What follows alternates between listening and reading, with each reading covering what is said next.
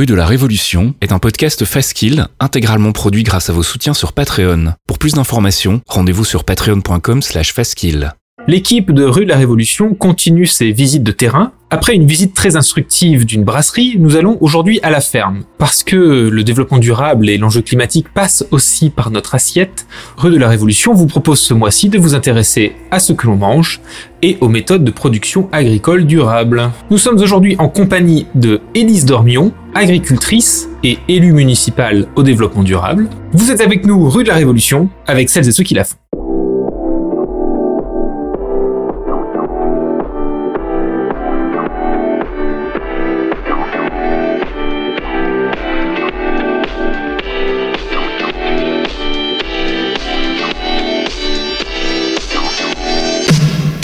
Et bienvenue dans ce nouvel épisode de Rue de la Révolution. Aujourd'hui, encore une fois, un épisode exceptionnel sur site, puisque nous avons une fois encore délocalisé nos studios pour être cette fois-ci euh, à Hasbrook. On est bien à Hasbrook, c'est ça hein? Ah oui, on est toujours à Hasbrook. On est toujours à Hasbrook. Euh, et vous l'avez déjà entendu, nous sommes avec notre invitée euh, Élise Dormion. Élise, bonjour. Bonjour. Et je suis évidemment euh, toujours en compagnie euh, de mon fidèle comparse euh, Roland. Salut Roland. Salut. Merci une fois encore euh, pour votre fidélité, euh, chers auditeurs. Nous sommes aujourd'hui donc euh, à Hasbrook, toujours dans euh, notre exploration, je dirais, euh, sur le terrain des euh, d'initiatives locales et de personnalités euh, locales euh, euh, engagées euh, sur, euh, sur la cause et notamment euh, sur des causes euh, liées au développement durable et euh, à la transition écologique. Et donc aujourd'hui, nous recevons, ou plutôt c'est elle qui nous reçoit, Élise Dormion.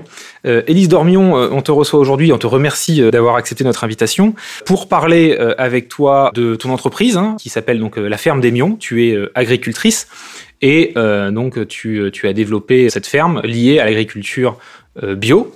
Euh, et donc tu vas, on va revenir un petit peu ensemble euh, sur ce que ça implique et quelle est la démarche euh, derrière cette entreprise. Mais c'était aussi euh, l'un des sujets d'un podcast précédent, euh, notamment avec euh, avec euh, Ninon Lagarde, euh, où on avait parlé des primo élus, hein, des, des jeunes qui s'engageaient dans la politique. Euh, tu euh, tu as été aussi euh, élu pour la première fois euh, en juin dernier lors des municipales. Et euh, tu as été élu notamment, toi qui ne faisais pas trop de politique jusque-là, euh, mais tu as été séduite par la possibilité d'accompagner le changement. Et tu es euh, élu donc dans la ville d'Asbrook sur les sujets de la transition écologique. Encore une fois, euh, on y reviendra et tu auras donc euh, toute euh, l'opportunité de nous expliquer tout ça. Mais avant toute chose, un dernier disclaimer aussi, et c'est aussi un petit peu lié euh, au sujet du, mois dernier qu'on avait traité avec, avec Mathieu Le Sen. Encore une fois, voilà, pas de surprise, et on se connaît depuis longtemps, hein, puisqu'on était à l'école ensemble, euh, Roland, euh, moi-même euh, et toi, euh, Élise. Et donc ça nous fait plaisir euh, de, se retrouver autour du micro euh, après toutes ces années, puisque ça fait quand même un petit moment qu'on s'était pas croisés. Ce qui aussi permet, je dirais, d'introduire mes, mes premières questions sur qui es-tu et, d'où viens-tu? Alors, je vais commencer. Donc, Élise Dormion. Donc, à la base, je m'appelle Élise Rousset, donc jeune fille. Et bah, d'où, je viens, d'ici, en fait, de d'Azwook. Euh, j'ai grandi ici à la ferme. Et euh, je suis issue de, d'une famille de quatre enfants. Et euh, donc, mes parents ont toujours été euh, agriculteurs. Ils ont repris la ferme euh, des grands-parents, des arrière-grands-parents. Donc là, on est vraiment sur une affaire de famille depuis plusieurs générations. Ouais, voilà, c'est ça. Les, les, les terres ont été foulées par, euh, par plusieurs générations euh, avant moi. Et, euh, et voilà, j'ai grandi dans, dans le contexte où en fait euh, c'était euh, vraiment euh, l'agriculture devait s'intensifier au maximum et euh, l'objectif était de, de répondre à la demande euh, alimentaire vraiment en, en quantité. Quoi, fallait faire de la quantité et en même temps c'était c'était bien payé en fait pour les agriculteurs. Donc plus ils de la quantité, mieux ils étaient payés et tout le monde était content quoi. Et euh, donc voilà, mon père euh, qui aimait bien euh, ce défi-là est allé vraiment au bout de au bout de ce système-là. Donc, euh, enfin, je dis mon père parce que, mais euh, enfin, c'était un projet de couple. Hein. Mes parents étaient agriculteurs tous les deux. Bien que comme on était quatre enfants, euh, maman était quand même plus à nous élever euh, qu'à élever les vaches et Mhm. papa élevait les vaches. Et euh, donc voilà, un élevage laitier principalement. Euh, donc euh, avec un système euh, intensifié au maximum avec un robot de traite. euh, les vaches ne sortaient plus à l'herbe et, et il était très très fier de, de ce qu'il avait fait parce que il, est, il était très bon génétiquement. Il, est- il, était euh, dans les élevages les meilleurs de, de la région en termes de génétique. Et, euh, et en fait, ça, le critère, c'est la production de lait par jour. Il atteignait les 40, plus de 40 litres par jour, et ça, c'était, vraiment pas mal. Donc, il était très fier de ça. Et euh, il était reconnu dans son, dans son milieu avec les agriculteurs voisins, avec euh, voilà, son entourage. On, on, sent déjà une certaine ambivalence euh, dans, dans la façon dont tu présentes euh, ce qu'était l'exploitation du, du temps de ton père. C'est que d'une part, et à raison euh, la fierté de, de, la réussite euh, par rapport à toutes ces dimensions que tu viens de décrire, et aussi le fait que ces dimensions commencent, ou en tout cas sont peut-être euh, aujourd'hui un peu anachroniques, dans le sens où on recherche peut-être aussi un peu moins de ça, ou où on essaie de revenir peut-être euh, à des méthodes plus, plus durables, ou en tout cas euh, peut-être un peu moins productivistes, moi que je me trompe. Oui, alors en fait, c'est parce qu'aujourd'hui on sait, et à l'époque de mes parents, ils savaient pas en fait mmh. les, les, limites de ce système-là et les, les aspects négatifs. Et, euh, et du coup, moi, j'ai grandi avec ça. Et, euh, et en même temps, il y avait plein de choses qui m'attiraient, quoi. Le fait d'être euh, d'être indépendant, de, de, de vivre, de produire quelque chose qui vient de la terre à la base. Enfin, c'est le, le métier même de, de paysan. Même, je préfère dire paysan que qu'agriculteur aujourd'hui. Et bien que que ma mère euh, nous disait toujours, à nous, enfin aux quatre enfants, euh, faut pas dire que vous êtes enfant de paysan, faut dire que vous êtes enfant d'agriculteur. Parce qu'il y avait peut-être euh, une connotation négative. Ah ouais, c'était hyper négatif. Classe, ouais, ouais. classe. De, ouais, exactement. en dessous, alors qu'agriculteur, ça peut et... être, enfin voilà, tu gagnes pas ta vie, quoi. Exactement. Et en fait, paysan, c'était euh, les bouseux, quoi. Ouais, c'était. Euh... Et donc c'est vrai que même à une époque, euh, alors je je sais plus, peut-être oui, en primaire, on n'était pas forcément fiers de dire que nos parents étaient agriculteurs. Et alors peut-être qu'aujourd'hui, je pense que ça change. Enfin, j'espère en tout cas qu'aujourd'hui, euh, mes enfants qui commencent à grandir, euh, enfin, sont fiers de dire, bah voilà, mes parents ils sont agriculteurs ou ils sont. Paysans. Mais il n'y a pas que la perception qui a éventuellement évolué. Et ça, ça, on y reviendra dans le détail. Il y a aussi du coup la façon d'exercer le métier d'agriculteur ou de paysan qui a, qui a évolué. Ouais, ouais, bien sûr. Donc euh, voilà, j'ai cheminé euh, bah, voilà, par, rapport, euh, par rapport à ce contexte-là. Et puis, euh, j'ai jamais. Enfin, j'étais une des, des quatre à aller le plus euh, avec mon père dans les champs ou mais j'ai jamais enfin euh, fait espérer que je voulais reprendre la ferme quoi oui j'allais te poser et la en question même temps c'était pas une évidence enfin pour moi euh... parce que tu évoquais la fratrie donc quatre frères et sœurs euh, donc enfin est-ce que vous êtes battus c'est toi qui as repris finalement donc la l'exploitation familiale en, en partie hein. en finalement j'ai un frère qui est arrivé aussi euh, oui, donc si j'ai, ouais. alors si on a bien suivi avec ouais. Mathieu le mois dernier, on va, on va fait, un frère qui fait du ouais. houblon. Il fait du ça, houblon, du houblon voilà. bio. Ça tombe très bien. C'est décidé un peu après moi, mais au final on est deux aujourd'hui, donc à être sur la ferme. Et euh, parce qu'on a cheminé, et en fait, je pense que c'est aussi une question d'éducation. On a toujours été poussé à aller voir ce qui se passait à l'extérieur. Ouais. Et euh, et on nous a jamais on nous a jamais dit euh, toi plus tard ah tu seras fermier tu seras fermière quoi enfin donc c'était pas toi qui spécialement te, se prédestinait à reprendre l'exploitation familiale euh, telle qu'on aurait pu le penser il y a 15 bah, ans en fait c'était c'était aucun des quatre finalement ouais. et d'ailleurs enfin c'est c'est d'ailleurs enfin c'est typique au milieu agricole hein, mais en fait, enfin euh, mes parents étaient très, enfin en tout cas notre famille était très regardée des voisins. Tout le monde se demandait mais qui va reprendre la ferme quoi? Mmh. Et plus plus on avançait dans les années, plus on atteignait l'âge de pouvoir reprendre la ferme. Et rien ne se décidait et plus les, les voisins se disaient ah bah peut-être qu'on va pouvoir la reprendre parce qu'il y a, il y a aucun il y a des un enfants coup à faire. Et c'est incroyable, hein, mais, mais c'est vraiment comme ça. Dallas, il y a des, en fait, euh, il y a des ouais, voisins campagne, qui sont venus voir mon père en disant bah alors, enfin nous on est intéressés, si tu veux, tu, tu peux nous céder la ferme quoi. Et peut-être que ces, ces questions des autres, euh, enfin des voisins agriculteurs m'ont fait cheminer aussi. Et euh, donc il y, a eu plein de choses. Hein. Il y a eu ça. Donc euh, en même temps, finalement, moi j'étais très attirée par tout ce qui était la biologie, enfin la science du vivant. C'est toujours quelque chose qui m'a qui m'a beaucoup attirée. J'ai toujours été attirée par euh, par les SVT, par euh, la, la, biologie, par les sciences du vivant. Et et donc, euh, bah, après les, après le, le bac, euh, un bac scientifique euh, classique, je me suis tournée vers un DUT génie biologique. Puis, euh, puis enfin, j'ai, continué. Mais pas nécessairement à ce moment-là, déjà dans l'optique ouais. de reprendre non, l'exploitation. Non, non, Bah, je sais pas. Je pense que c'était quand même euh, une option un, qui te, Ouais, qui je pense dit, que ouais, c'était inconscient finalement parce que au fur et à mesure, je me suis dirigée vers ça. Et euh, j'avais l'option en deuxième année de, de, DUT de faire soit de, de du laboratoire, enfin travailler dans les laboratoires, ouais. et il y avait une option agronomie. Sauf qu'elle se faisait pas à Lille et moi j'étais à l'UT de Lille en première année. Et en fait, euh, j'ai postulé à tous les UT de France qui avaient l'option agronomie parce que je voulais absolument faire ça. C'est-à-dire que là, je commençais à savoir que je voulais faire ça en fait, mmh. que je voulais pas euh, parler d'autre chose, je voulais parler d'agriculture, d'agronomie, de, de sciences du sol, de, enfin ouais. c'était ça qui m'attirait quoi. Et du coup, finalement, je suis partie à Angers la deuxième année. Et là, ça a été un peu une révélation. C'est vrai que, enfin, c'était vraiment, euh, ouais, je me sentais libérée. Enfin, on peut parler des choses vraiment intéressantes, quoi. On peut parler de, ouais, de sciences du sol, d'arboriculture, de, on avait des cours de viticulture aussi, enfin, super intéressants, de, de, de production animale. Enfin, c'était des cours, voilà. Donc, du coup, j'ai fait mes études, j'ai poursuivi mes études jusqu'à, jusqu'à des études d'ingénieur en agriculture à Clermont-Ferrand. Mm-hmm.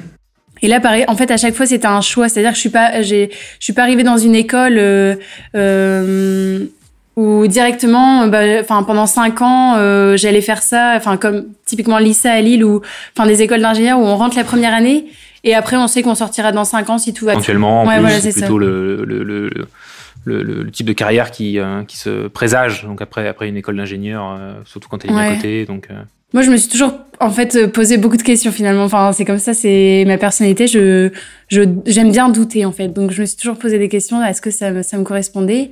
Et, euh, et donc, le choix d'aller à Clermont-Ferrand, euh, c'était vraiment un choix parce que je pouvais aller aussi à, à Beauvais, par exemple. Mhm. Et en fait, euh, le fait d'être allée à Angers, puis, enfin bref, j'ai fait plusieurs villes aussi à Amiens. Je me suis rendu compte que, en fait, la formation agricole, elle est hyper euh, dépendante de la de la région en fait dans ah laquelle on est. Mmh. C'est-à-dire que si tu si tu vas étudier l'agriculture euh, en Picardie, mmh. bah, tes profs vont t'apprendre euh, vraiment Mais ça t'a pas compliqué les choses quand t'as décidé de revenir ici du coup? C'est-à-dire dans quel sens ça, bah, Dans, le sens où du coup tes études tu les as pas faites au local. Ouais mais c'est c'est vrai que ça aurait pu compliquer parce que parce que du coup j'avais pas la formation pour faire comme les autres mmh. ici. Ça, ouais. Mais j'avais la formation pour faire différemment et c'est ça qui qui fait. Alors effectivement parce qu'il y a, y a à mon avis un, aspect qui est important. Donc, par rapport, euh, je dirais, un petit peu à l'héritage familial ou euh, cette exploitation euh, agricole qui était un petit peu voilà, transmise de, de, père en fils ou de père en fille, et où tu as eu le déclic de te dire, bon, bah, je, vais, je vais la reprendre.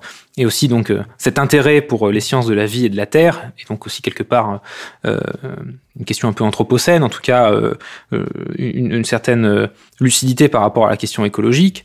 Il y a, il y a eu quand même le, le déclic d'aller un cran plus loin, c'est donc de reprendre l'exploitation de papa, mais euh, pas de la reprendre à la papa. C'est-à-dire que tu, as, tu as, tu, y as mis ton, ton style. Euh, à, quel moment tu as eu le déclic de, de, te dire je vais pas juste la reprendre pour faire la même chose, mais je vais, euh, je vais, je vais la comment dire, la réadapter au, euh, à notre temps en prenant en compte justement euh, une, la, la, démarche aussi euh, du développement durable. Oui, en fait, je crois que ça, ça, fait aussi partie de ma personnalité, c'est que j'adore savoir ce qui se passe ailleurs et je suis très à l'écoute en fait de, dans l'environnement dans lequel dans lequel on vit. Et il y avait cette tendance quand même de fond, enfin de, de, parler vraiment de bah, des des côtés néfastes de l'agriculture chimique, enfin des problèmes sur la santé, de un sujet qui est souvent d'actualité encore aujourd'hui d'ailleurs, hein, qui revient, qui repart, qui revient. C'est exactement. Et, finalement, en fait, ça fait quand même pas mal d'années qu'on en parle. Et je pense que même, euh, tu vois, quand on était au lycée, euh, donc en, en, 2000, euh, dans les années 2000, en fait, on en parlait déjà pas mal, quoi. Mhm. Donc, donc, tu vois, tous ces messages-là, à un moment, enfin je pense qu'on peut pas on peut pas les ignorer quoi. Enfin en tout cas moi je les ai jamais ignorés même si au début ils étaient très enfin c'était très marginal. Mhm. euh, j'ai enfin j'avais cette intuition que euh, qu'il fallait partir vers ça et que notre modèle était euh, était obsolète. Enfin le modèle de mes parents euh, mhm. justement, il avait fait son temps quoi. comment eux ils le prennent justement derrière le fait que bah, toi tu reprends l'exploitation euh, familiale mais que tu changes entre guillemets le modèle entre guillemets qui a fait la fierté de ton père quoi euh, bah en fait, euh, mes parents, euh, ils ont toujours été ouverts et d'ailleurs, papa s'était posé la question à un moment hmm. de convertir son élevage en agriculture biologique. Ouais, donc, et voilà. Et du coup, il s'était posé la question. Il avait même fait des formations.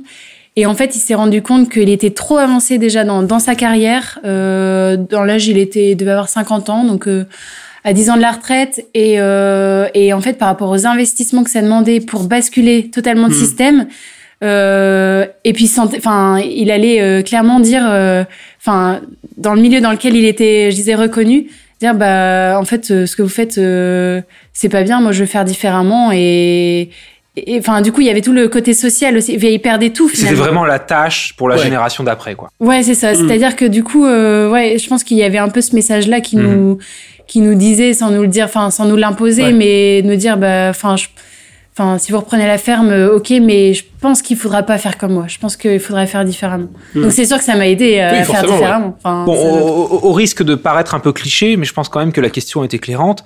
Euh, est-ce que, euh, ah bon, tu as repris quand même l'exploitation il y a quelques années, mais euh, est-ce que en, en 2010, en 2012, euh, être une femme, être jeune, euh, changer les pratiques euh, qui, qui sont là déjà depuis longtemps, euh, notamment en te lançant dans, dans, dans le bio, euh, est-ce que tout ça c'est pas un peu à contre-courant? Est-ce que est-ce est-ce que ça n'a pas été euh, difficile euh, Alors difficile, j'entends bien hein, d'un point de vue financier, etc. Mais surtout, voilà, en tant, que femme, en tant euh, que, jeune, de reprendre comme ça une exploitation et d'essayer de, changer, voilà, de changer les pratiques. Là, la perception plutôt. Tes parents, ils sont déjà, enfin, ils ont déjà eu une, une exploitation agricole a bien marché, donc c'est peut-être plus simple aussi d'un autre côté, quoi. Ah oui, c'est clair. Et, surtout, enfin, aussi par rapport à, enfin, un des, un des petits déclics aussi qui me, qui me donnait envie, c'est que quand j'entendais euh, mes autres euh, camarades là, enfin, pendant les études, qui, qui, qui étaient autant animés par ça, par le fait d'être, euh, de pouvoir vivre de la terre et qui avaient envie de reprendre une ferme et, et qui en fait étaient bloqués par l'aspect foncier parce qu'ils n'arrivaient pas à trouver de terre. Moi, je me suis quand même, enfin, j'ai cette chance de pouvoir le faire. Euh, ce serait trop dommage de passer à côté. Et aussi, euh, enfin, la, la question qu'on m'a souvent posée, c'est euh, mais pourquoi tu veux pas euh, aller voir ailleurs avant, avant de, de tout de suite vouloir reprendre, euh, enfin, reprendre une ferme, être entrepreneur. euh, Enfin, est-ce que c'est pas trop difficile? Tu veux pas travailler plutôt dans une entreprise avant, Mhm. travailler dans une grande entreprise Moi, je disais mais non, mais je vois tellement de personnes qui qui font des qui changent de vie à 40 ans, qui euh, qui n'en peuvent plus. Et moi, je le sais maintenant. Enfin, je le sais, euh, je le sais à 23 ans. Pourquoi je devrais attendre d'avoir 40 ans pour euh, faire ce que j'aime? Pour faire un burn-out. Ouais, voilà, c'est ça. sûr. Donc c'est vrai que j'étais vraiment déterminée et Mhm. ça, je, je savais que je voulais faire ça, quoi. Et donc, euh, Élise Dormion, ça nous amène euh, donc à, la, reprise de l'exploitation et à la création de, ta ferme, la ferme des Mions. Euh, en quelques mots, ton pitch sur la ferme, ton activité principale et ce qu'elle a de différent? Alors du coup, j'ai commencé par reprendre euh, une partie. Donc en fait, j'ai demandé à prêter un hectare de, de terrain à mes parents pour démarrer, parce Ouais. que bon, fallait quand même y aller progressivement. Il fallait faire ses preuves à la base. Et euh, donc j'ai fait, j'ai commencé par faire du maraîchage. euh, tout de suite, ça a été euh, le bio. Enfin, j'ai converti directement cette parcelle en bio. Et euh, et en fait, euh, voilà, c'est directement. J'ai donc mon objectif, c'était de faire du bio, de faire de la vente directe, d'être en vraiment en, directement en lien avec les, les consommateurs, avec les personnes qui allaient manger nos produits. Qu'est-ce que tu faisais pousser à ce moment-là, du coup? Vraiment de tout, en fait. C'était très, très diversifié. Et euh, c'était en fait un grand jardin, quoi. Hmm. En, en fait, euh, Donc, on est vraiment sur le potager, quoi. Ouais, voilà, c'est Hmm. ça. Il y avait, euh, bien sûr, il y avait une notion économique, mais surtout, je voulais savoir si ça me correspondait, si, euh, parce que moi, j'ai besoin de faire les choses avec passion. Si ça me plaît pas, s'il y a juste un, un aspect pécunier, ça m'intéresse pas, quoi. Mhm. Donc, je voulais vraiment sentir si ça me plaisait ou pas. Et, euh, et bah, j'ai vraiment adoré. J'avais fait des stages en maraîchage, enfin, quelque part, je savais que ça allait me plaire, mais vraiment, oui, j'ai adoré. Et, euh, et en fait, en même temps, donc, euh, donc je vendais sur le marché d'Asbrook, euh, voilà, vraiment en local, et puis un peu à la ferme. Et en même temps, bah, j'ai, je suis tombée enceinte de mon premier enfant. Et donc là, euh, c'est là où en fait la, la question de la femme vient vraiment. C'est-à-dire qu'avant, en fait, euh, la question de l'installation, être une jeune femme, euh, oui, euh, enfin pourquoi pas, ou un jeune homme, c'est pareil, tu vois. Mhm. Mais en fait, à partir du moment où t'as la, où tu dois porter un enfant et que t'es agricultrice, et ben en fait, c'est là où la question se pose vraiment, quoi. Parce que physiquement, c'est compliqué, ouais. c'est Ouais. c'est vraiment fatigant, quoi. Et euh, donc voilà, il y a, y a ça, il y a les neuf mois de, de grossesse, puis après, ben il y a quand même, euh, enfin même si euh, mon mari m'a toujours euh, énormément euh, aidé, mais enfin par exemple, je, je voulais allaiter, euh, pour moi c'était naturel d'allaiter, en fait, c'est- enfin c'était un choix qui qui euh, qui induit que forcément c'était plus moi qui m'occupais du, du bébé que Ouais, que ouais. le papa en fait. Mhm, mhm. Donc euh, voilà, j'étais vraiment mise face à ces bah voilà, enfin totalement euh, en face à ces voilà, c'est je sais pas, ces responsabilités ou c'est ce choix d'être euh, maman quoi. Et, et- et ça a changé du coup euh, concrètement euh, quelque chose sur l'orientation de, de ton exploitation? C'est-à-dire que ton, ton, ton partenaire a dû, euh, a dû s'y mettre un peu plus ou la, la répartition des rôles donc a, a un peu changé? Mais j'imagine que dans le même temps, tu as continué à développer l'exploitation parce qu'aujourd'hui Oui. on est à plus qu'un hectare et on est sur... un- Ouais, en fait euh, donc euh, comme mon activité ne permettait pas d'être euh, n'était pas rentable, ne permettait pas de faire vivre notre famille, Hmm. du coup mon mari continue à travailler à l'extérieur. D'accord. Le temps de, trouver une activité euh, qui soit rentable. Donc, euh, donc à ce moment-là, c'est posé plein de questions à moi et vraiment le choix de, bah, un moment, euh, si je veux que ce soit une activité, si je veux être agricultrice pendant pendant 30 ans, ou enfin que ce soit vraiment une activité qui fasse vivre notre famille et qu'un jour mon mari puisse me rejoindre sur la ferme et qu'on puisse vivre de de la terre, euh, bah il faut, enfin un moment, il faut que ce soit rentable, quoi. Faut Mmh. trouver. euh, donc euh, voilà, le bio se, enfin la question ne se posait plus, la vente directe ne se posait plus. Euh, mais la, la question de la production en fait qu'est-ce que et donc là voilà il y a une question économique en fait Euh, Alors, quel est bah, le ju- système qui me justement, donc, la, la- cause, l'en- l'engagement, euh, il, il- il est clair. Même s'il peut être à contre-site, s'impose de lui-même. euh, le bio, le durable. En plus de ça, tu y ajoutes une notion donc de- de- de- d'économie locale. Donc tout ça, bien évidemment, sur les principes, c'est top. Mais euh, est-ce que est-ce que ça marche? Est-ce que est-ce que est-ce que est-ce que ça peut être pérenne? Pour toi Alors en fait, ça, ça tout dépend de, du comment de la, de la filière dans laquelle on va être, parce que l'agriculture biologique c'est très très vaste et euh, après le fait de vendre en direct euh, fait que du coup la marge reste pour le, le producteur et ne Mhm. part pas aux, aux intermédiaires. Mhm. Donc ça c'est, enfin je pense que c'est déjà un gage de réussite. Et, euh, et ensuite tout dépend finalement de, de la production que l'on choisit en fait. Euh, moi, il y avait plusieurs choses. Je voulais que ce soit adapté à la vie de maman et euh, et, euh, et continuer euh, à vendre en direct tout ça, enfin que ce soit un produit, euh, enfin sympa tout ça. Et, et donc euh, voilà, par hasard, je suis tombée sur une ferme qui faisait, euh, qui transformait euh, ses céréales en farine et en pâte. Mhm. Et, euh, et ça, ça répondait à plein de critères euh, que voilà que je choisissais, enfin que j'avais choisi. Euh, notamment la- le fait que ce soit adaptable, enfin que que je puisse euh, un moment euh, me dire bah voilà, enfin ça c'est mon métier de d'agricultrice, ça c'est mon métier de maman quoi. Et le week-end, euh, ça me permettait de voilà de fermer le- la porte euh, du local, enfin de la ferme quelque part et puis de pouvoir euh, ouvrir la porte de la maison et parce que en maraîchage c'est c'est euh, enfin j'admire les les femmes qui font ça parce que c'est Mhm. c'est très difficile, c'est constamment quoi. Donc l'hiver le- on a un peu de répit mais Puis le, le bio, par rapport à la situation d'il y a 10 ou 20 ans, beaucoup de monde s'y est mis. et Il y a presque même un effet de mode. Ouais. sur, sur plein d'aspects, c'est heureux.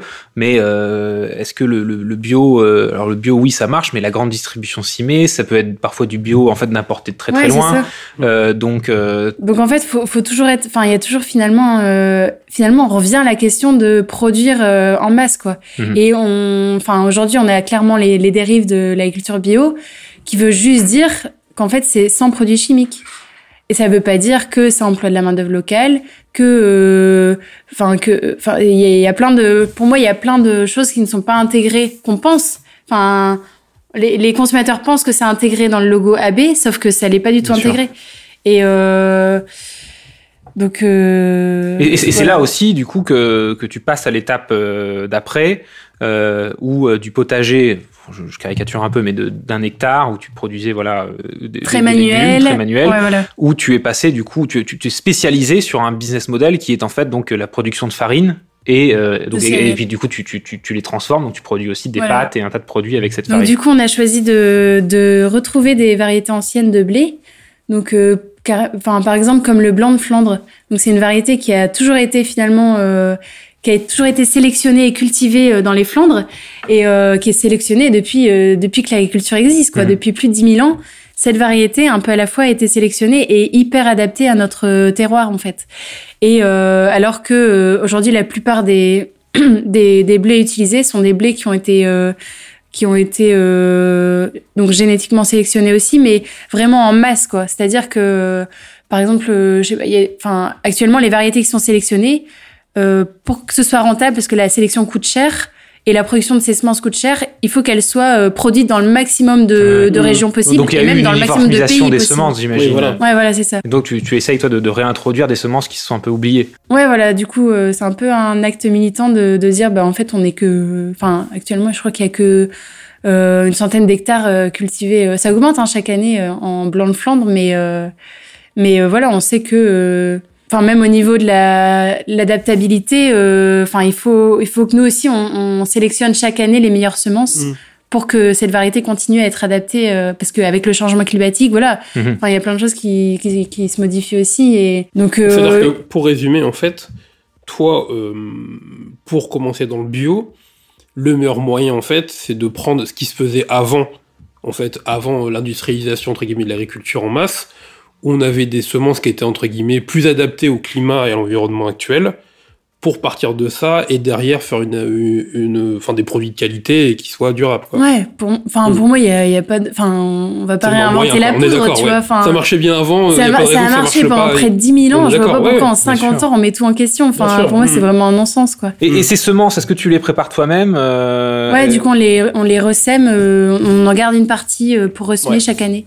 Okay. Donc en fait on récolte en, en août et euh, et deux trois mois après on les ressème en terre et c'est reparti le cycle repart. C'est ce qui te permet aussi d'avoir derrière aussi euh, euh, un gage de qualité parce que de saison en saison, en fait, euh, bon, ça évolue un peu, mais toi, tu sais à peu près, à, entre guillemets, à quoi t'attendre au niveau de ces semences, que ça a besoin, et donc c'est plus simple aussi pour toi, je pense, de saison en saison, entre la qualité des sols. Et aussi, en fait, par rapport à ces variétés anciennes, on s'est rendu compte que, en fait, on les digère mieux. L'homme les mhm. digère mieux parce qu'en fait, nous, on a, on a évolué avec ces semences-là avec la génétique de ces graines-là.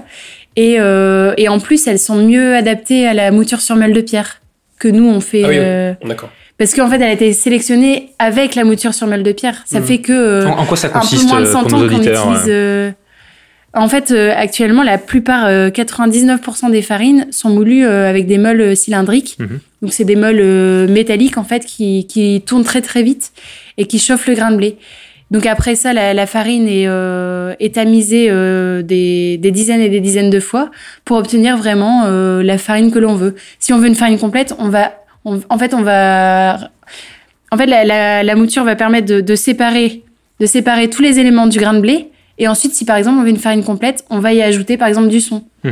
Ou en fait, c'est le craquage. C'est comme le craquage du lait c'est le craquage de la farine. Si on veut qu'il y ait plus de plus d'éléments nutritifs, on va y, y ajouter des protéines. Euh, Est-ce que, ce que, tu sembles décrire aussi donc avec cette meule de pierre, euh, c'est que tu as tu as aussi une approche, euh, je sais pas si c'est le bon mot euh, low tech, mais en tout cas tu as au-delà si, de, la question, en fait, hein. de, au-delà de la question du bio, tu as aussi une, une, démarche un peu moins industrialisée, j'imagine, de la de la production elle-même. Ouais, carrément. Et enfin alors d'une part, la, la, meule de pierre est plus respectueuse euh, du produit. Elle va juste euh, le moudre et après il va être tamisé une fois et c'est tout. Enfin, mmh. c'est la seule. Euh, c'est très simple en fait comme process et ça permet de garder le germe du grain de blé en fait. Et le germe, euh, quand on voit un grain de blé, euh, enfin quand on fait une coupe euh, du grain de blé, le germe c'est c'est vraiment ce qui va donner la vie, c'est le cœur du grain de blé en fait. Mmh. C'est c'est sans le germe, on pourra la la la, la graine sementaire ne donnera jamais d'autres d'autres épis de blé, alors que c'est vraiment le germe qui va donner, qui est plein de vitamines, qui contient oui, toute la dire, vie en point de vue nutritif, ça doit aussi avoir un plus. Ouais, voilà, c'est ça.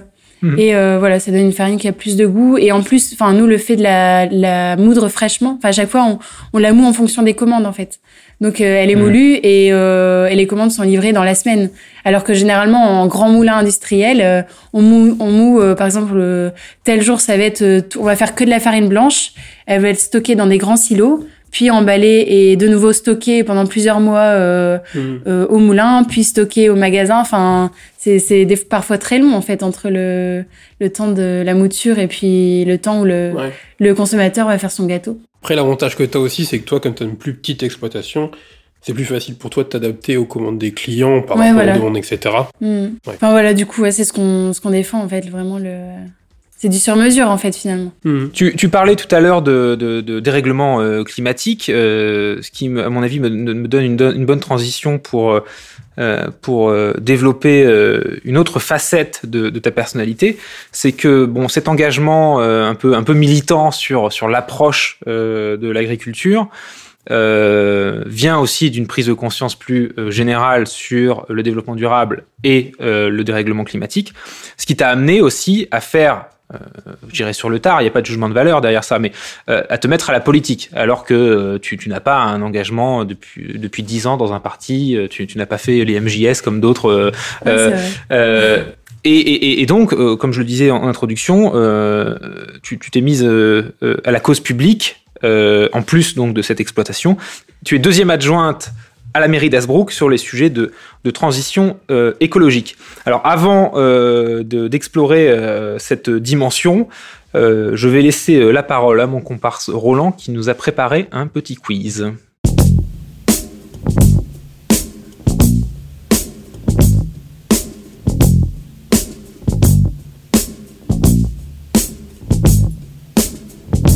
Alors Roland, qu'est-ce que tu nous as préparé aujourd'hui? Alors ce mois-ci, on va faire euh, un petit quiz sur le, justement euh, la représentativité des élus en France. Ça va? Euh, tu vas nous poser la question de savoir euh, quelle est la représentativité des agriculteurs euh, à l'Assemblée nationale Et bah pas celle-là. mais pas loin. Mais pas loin, mais je vous donnerai les chiffres après si vous voulez, parce que je les ai comme d'habitude. Euh, comme d'habitude, on va faire euh, deux rounds, donc euh, deux rounds de deux questions parce que vous êtes que deux. Plus vous êtes proche de la réponse, plus vous avez de points. Plus vous êtes éloigné, moins vous avez de points. Et comme d'habitude, il y a rien à gagner. Donc il n'y a rien à Et perdre. donc il y a rien à perdre. voilà. Tout le monde est ok. Ça roule. Ça roule. Alors, première question pour Elise. Quel est le pourcentage de cadres et de professions intellectuelles à l'Assemblée nationale? Donc, c'est pas la même question, mais Ouais, c'est une question qui ouais. ressemble. 70. 70 Ouais, ouais, on doit pas être loin. je- Bah, C'est pas loin, parce que la réponse, c'est 76. Ah, je fais loin. Et ouais. et donc, du coup, ça te Mais fait quand coup, même mais- 5 points. Mickey, il a C'est pas. Ah, tu mets 5 points, sympa. euh, ok. Non, parce qu'en fait, c'est 5 points pour ça. Parce qu'en fait, c'est quand même pas loin et on est en dessous des 10%. quoi. Très bien. Donc, euh, deuxième question pour Mickaël. Quel est le pourcentage d'élus à l'Assemblée nationale entre 50 et 59 ans? Entre 50 et 59 Ouais. C'est ultra compliqué comme question, ça. Non, mais ils sont beaucoup, hein. À l'Assemblée nationale, euh, là, sur le dernier batch depuis 2017. Ouais. De toute façon, c'est pas compliqué, c'est la catégorie euh, non, qui est la, plus représentée. Ouais, Et forcément, de très loin, on sait très bien pourquoi. ouais, ouais. Non, bien sûr. Hein. 48% 48%, Ouais. 50-59 ans. Ouais. Ok, c'est moins que ça. Ah ouais? C'est 31. 31, ouais, 31%. ok. Déjà beaucoup quand même. hein. Oui, oui, oui, non, mais clair. Entre 50 et 59 ans, euh, ça fait pas Bon, tu- 31% Tu, de tu mets un point quand même ou c'est zéro, là, du coup? Non, non, c'est un Moi, point. j'aurais dit... Moi, j'aurais été à côté de la plaque. C'est un point. T'aurais dit combien euh, juste 60 Ah ouais, ouais. Ah ouais non, non, mais après, euh, entre 50 et 59, c'est vachement précis, parce qu'effectivement, Bah t'as oui, c'est hyper t'as- bon, t'as quand même quelques quarantenaires. Ah, en dessous de 40, c'est quand même un peu compliqué, même si t'as une petite génération de trentenaires qui ont réussi à. Depuis, depuis Hollande et Macron, c'est vrai qu'il y a quand même eu des, pro- des primo-députés. Et puis évidemment, euh, aussi une bonne masse de, de, de- de 60 plus. Pour euh, info, j'ai dû refaire le tableau à la main. hein. Parce que les stats, elles sont pas très bien données. Donc j'ai dû retaper les stats. Donc bon, ça, c'est ça pas c'est le petit plus rue de Ouais, la ouais. Révolution. Il y a une vraie Euh, valeur ajoutée, euh, des données ouais, crunchées. Voilà, les les Là, c'est du vrai. Roland, là. Ouais, et, et- et- et pour une fois, c'est pas payé. C'est juste ce boulot-là, je le fais quand même payer. ça. Faut pas déconner. Alors, Élise, euh, Oui. dans les villes de plus de 1000 habitants, Oui. quelle est la part de femmes en tête de liste qui ont été élues? Plus de 1000 habitants. Ouais. Donc ça comprend euh, toutes les grandes villes. Ouais, sachant que dans les grandes villes, euh, Il y en a eu un elles sont, petit peu elles plus, sont- mais ouais, euh, on va dire qu'en les grandes villes, il y a, c'est plus que la moyenne que les mille villes. Voilà. Donc elles sont mieux représentées dans les grandes villes que dans les villes de taille moyenne, on va dire ça comme ça. qui ont été candidates ou qui ont été élues Pardon? Élues. Élues. De liste. 30%. 30% Ah ouais, j'ai envie d'être euh, Ouais, optimiste. moi, Ah, j'aurais moi, dit- j'aurais- j'aurais dit moi, 19, franchement, moi, mais, euh, J'aurais bien aimé que ce soit 30%, Ouais. mais c'est pas 30%, c'est 19%. Ah, j'ai Ah, Ah, ouais. toi. J'aurais fait tout pile. Exactement, c'est pour ça que je voulais pas te la donner. Attends, tu connais maintenant, tu sais. Ah ouais, chacun ses kinks. hein. Bah, je sais, qu'est-ce que je te dis. Et donc, pour info, dans les villes de, de- qui comptent plus de 50 000 inscrits, euh, la proportion de femmes mères, c'est quand même 25%. Non, Enfin, ça, augmente, ça 24,2. augmente un petit peu, ouais. Voilà. Et on remerciera la vague rose-verte Oui, parce que pour qui a contribué. Donc, euh, dernière question pour Mickaël. Attends, ça lui fait combien du coup pour Elise Ah, bah, Ah, j'étais loin, ça là. Fait, ça fait 5 Six, points. ouais. Zéro. Zéro. Ouais, t'es sympa. Je, veux bien, je veux bien donner Bon, de des toute points. façon, en gros, euh, soit je, soit je fais un tout pile et je rattrape, soit c'est mort, quoi. Non, mais là, tu peux l'avoir, celle-là. Vas-y. Tu peux l'avoir, celle-là. Parce que celle-là, elle est, elle est plus ou moins taillée dans les stats que tu aurais pu connaître. Du coup, si je me plante, c'est parfait, c'est la honte. Exactement. Voilà. Donc, là, t'as vraiment tout à perdre. Toi. Le build-up. comme d'habitude. Donc, dernière question. Sur les 79 eurodéputés français élus à l'élection de, du mois der- du, de mai dernier, pardon. De, Quelle est la de part mai, euh, non, des eurodéputés, sur les députés Ouais. européens, donc de oui, mai pardon, 2019. de mai dernier, pardon, mai Ouais, 2019. ouais, ouais, ouais, ouais. Quelle est la part de primo-députés Ah. Ou Il il députés il il y a- de tout il a- mandat Non, non, mais il y a- il. Ah, non, euh, c'est Ah, une question différente. Pardon, c'est député vierge de tout mandat, pardon. C'est même pas primo-député. Ouais, ouais, parce que t'as t'as eu. Ouais, euh, non, je sais. ah, En vrai, des primo-députés, il y en a plein. Euh, allez, attends, laisse-moi réfléchir. euh, en fait, je pourrais te les faire euh, liste par liste, mais euh, ça aiderait pas. Il y en a plein, hein. Euh, Il y en a eu Enfin, pas il y en a il non, il y en il eu pas mal. Bah, Il je a quand même un euh, certain nombre. Par pas- exemple, euh, sur ma liste, il y en a eu combien du coup Il y en a eu au moins. Il y en avait 3. 3 sur 6, ça fait déjà 50%. Euh, chez LFI, si je dis pas de bêtises, il n'y en a eu qu'une. 30%. 30%, Ouais. Sans aucun mandat, hein, pas conseiller municipal, pas machin. euh. c'est beau, hein. C'est 28%. C'est- ça aurait été mon cas si j'avais été bien. d'ailleurs, mais euh, voilà. Écoute, Bravo, ça fait ouais. 5 points.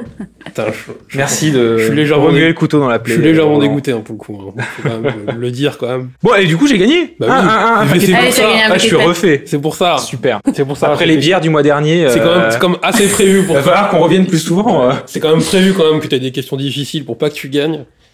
Et je suis un peu Ça, déçu que ça me touche, ça me touche, Bah, Roland. Merci de cette veut- ça veut dire que- euh, attention qui ne passe pas euh, inaperçue. Ça veut dire que je ferai des plus compliqués la prochaine fois.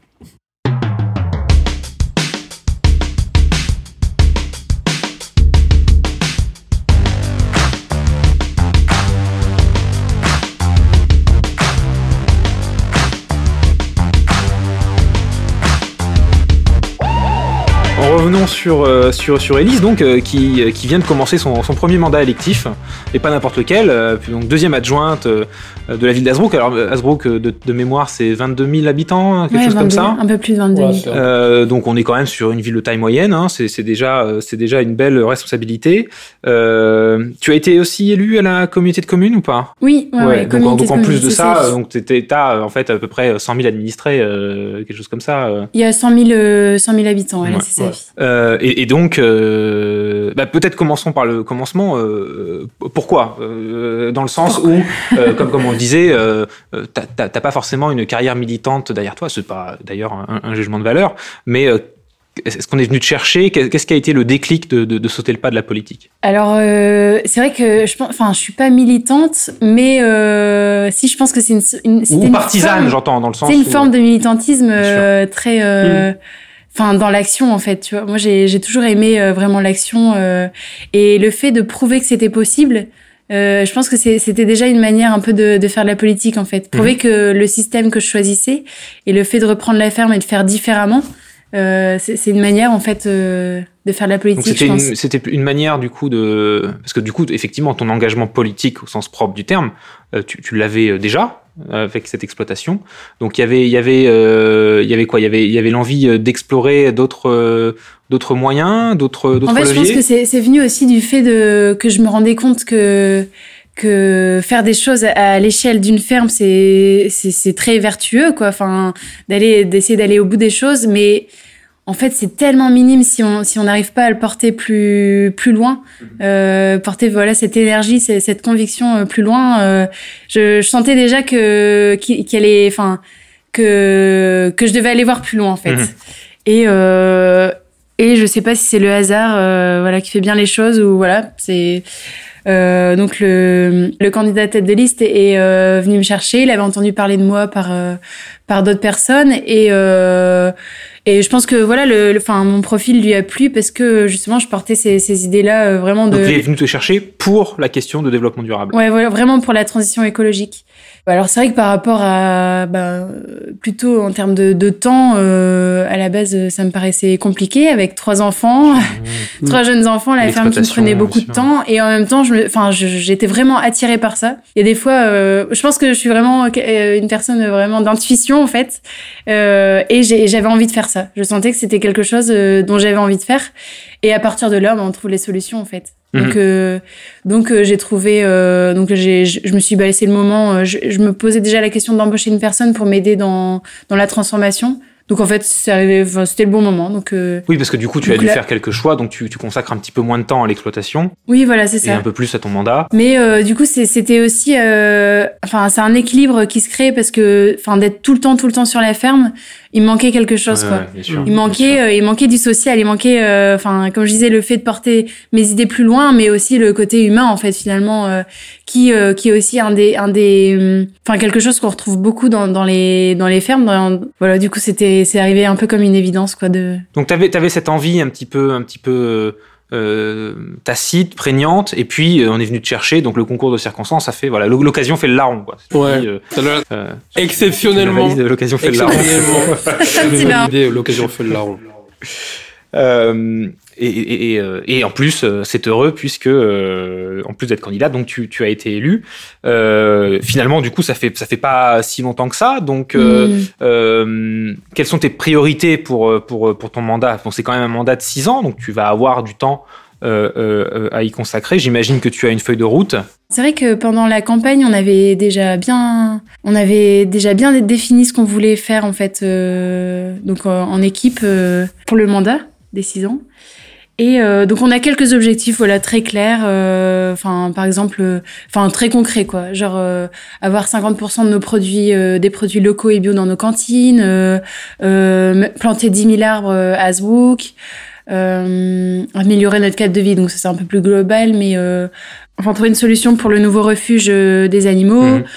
voilà ça c'est des c'est très concret quoi et, euh, et après, moi, j'ai vraiment envie d'aller plus loin parce que parce que ça, voilà, c'était pour, euh, pour bah, être élu, ça a parlé aux habitants. Mais euh, je sais que, par exemple, enfin, nous, on sera là. Enfin, je, je, je, me dis voilà, un mandat c'est six ans et peut-être que dans six ans, bah, enfin, je sais pas de quoi est fait la vie et peut-être que moi je serai plus là. Mais en tout cas, j'ai vraiment envie d'impulser quelque chose et un vrai changement. Et, euh, et ce qui est sûr, c'est que les agents, euh, les 450 agents euh, de la ville d'Asbrook, euh, les, enfin, je, je me trompe pas en disant que plus des trois quarts seront encore là dans six ans. Mhm.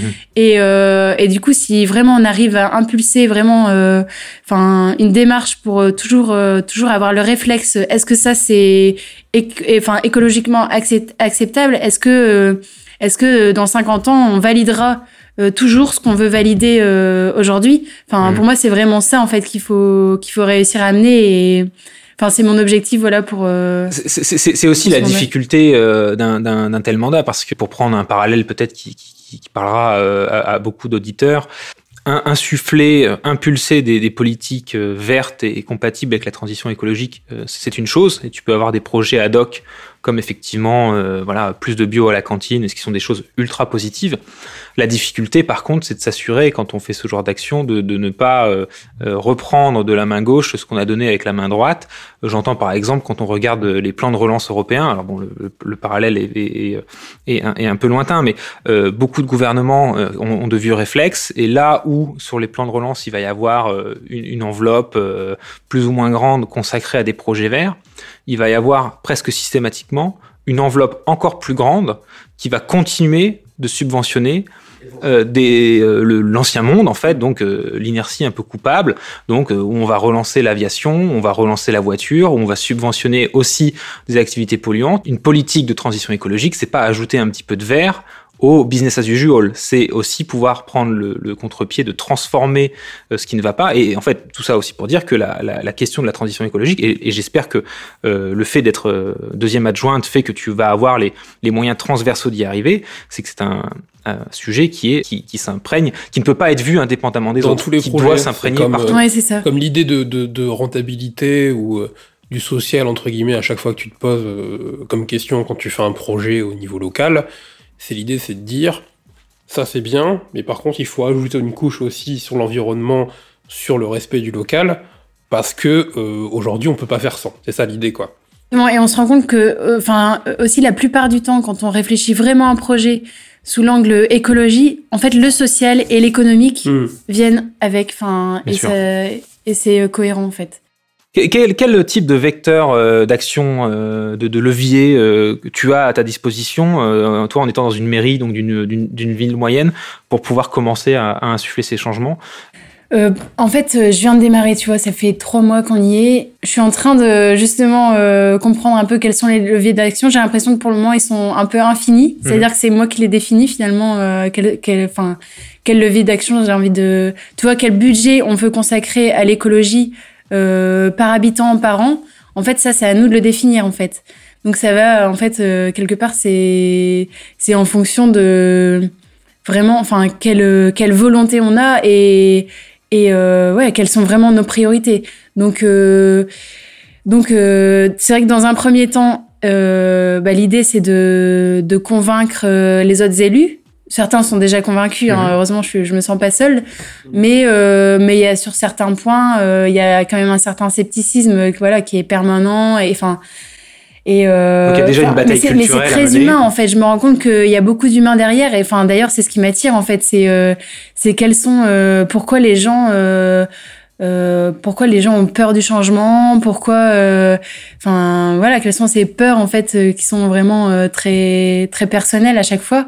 Et, et, et c'est c'est à la fois fou aussi, enfin pour une ville de, de 22 000 habitants, qu'en fait, enfin les quelques élus puissent quelque part décider de de quels sont, enfin quel est le budget, enfin des budgets qui sont quand même des fois Enfin, en tout cas, moi, ça m'impressionne parce que parce que je viens d'arriver. Après, peut-être que dans six ans, je trouverais ça normal. mais quand on se dit bon, mais un budget de 200 000 euros, on le met pas. Enfin, moi, je trouve ça incroyable, quoi. De pour témoigner de cette euh, transversalité, euh, avec euh, quel autre portefeuille ou quel autre élu tu comptes travailler principalement Il y, a la question budgétaire, évidemment. bon, on sait très bien qu'il y a aussi des élus, voilà, à la culture, au sport, d'autres. Est-ce que tu as déjà comme ça des chantiers en route euh, avec lesquels tu vas collaborer avec des collègues Ouais, en fait, je me rends compte qu'il y a plein, plein de, plein de chantiers. Par mhm. exemple, euh, à Zwouk, on aimerait faire une nouvelle médiathèque. Ouais. Et euh, enfin, pour moi, c'est une évidence qu'il faut qu'elle soit HQE,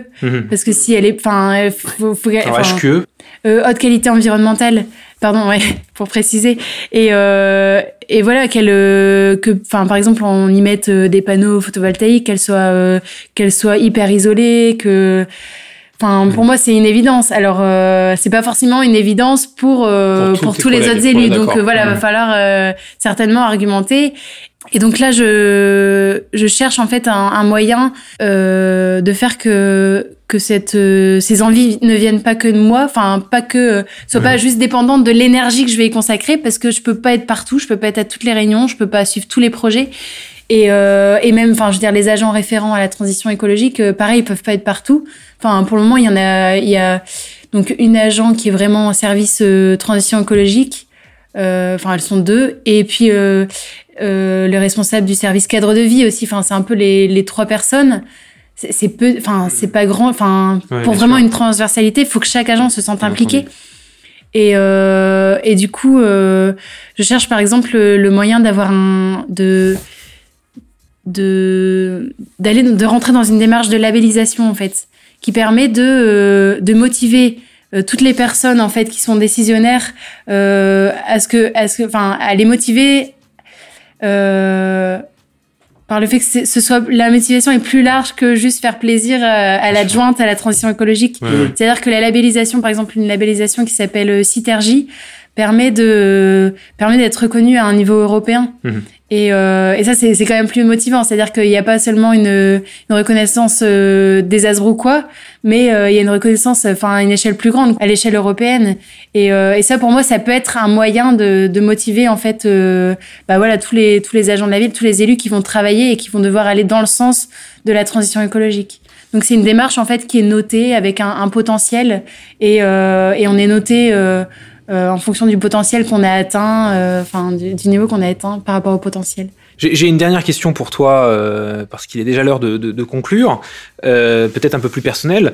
Euh, comme on le disait en début d'émission, c'est donc ton, primo mandat. Qu'est-ce qui t'a sauté aux yeux dès le début? Qu'est-ce qui qui t'a changé? Ou quelle peut-être idée commune ou a priori tu avais sur la politique qui, a été totalement soit confirmée, soit infirmée dès les premiers jours de ton mandat? Euh, je pensais que c'était euh, totalement inaccessible en fait. Enfin, euh, justement, je disais que, enfin, moi, je suis vraiment dans l'action, dans le concret. Euh, je pensais que c'était deux milieux. Euh, en tout cas, ceux qui pensaient, ceux qui agissaient, étaient, mmh. enfin, vraiment la politique et et enfin les, les agriculteurs qui sont vraiment, enfin. Il y a, pas, enfin, il y a peut-être plus concret, mais en tout cas, pour moi, c'est très. Non, puis en politique, il y a aussi une, une un, un, petit discours de plus en plus où c'est eux contre nous, alors qu'en fait, évidemment, c'est tout le monde.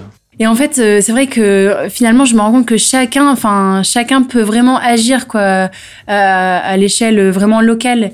Et euh, toute personne, euh, voilà, enfin, censée et qui a envie d'agir peut le faire. Et, euh, et enfin, ça a totalement, euh, oui, peut-être changé.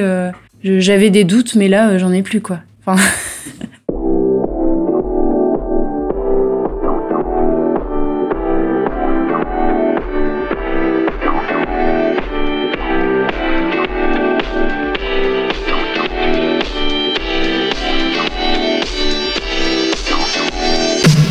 Très bien, bah écoute, euh, c'est sur une note euh, pleine d'espoir, euh, positive, et puis bien évidemment, on, te souhaite beaucoup de courage pour ton mandat et surtout sur l'action politique qui est absolument nécessaire. Donc, et ce sera avec plaisir qu'on reviendra peut-être dans quelques années si Rue de la Révolution est un podcast durable lui aussi, voir un petit peu comment, comment cela se, met en place. En tout cas, on te souhaite beaucoup de courage et puis, d'y arriver.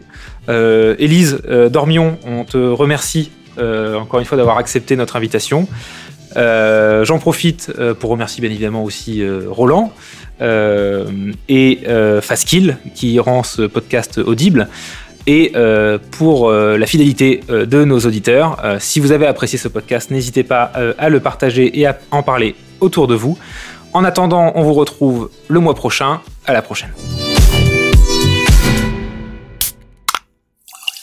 un podcast signé Faskill.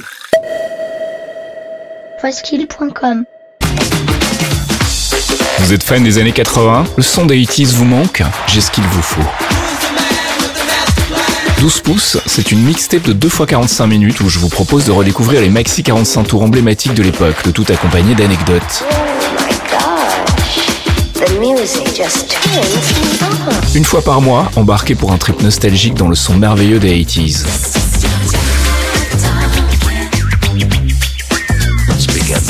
12 pouces, c'est tous les mois sur 12pouces.faskill.com.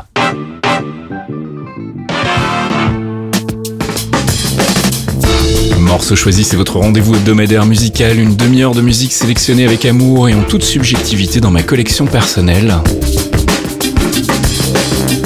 Les lundis matins dès 7h, je vous propose d'attaquer la semaine avec du bon son et un minimum de blabla.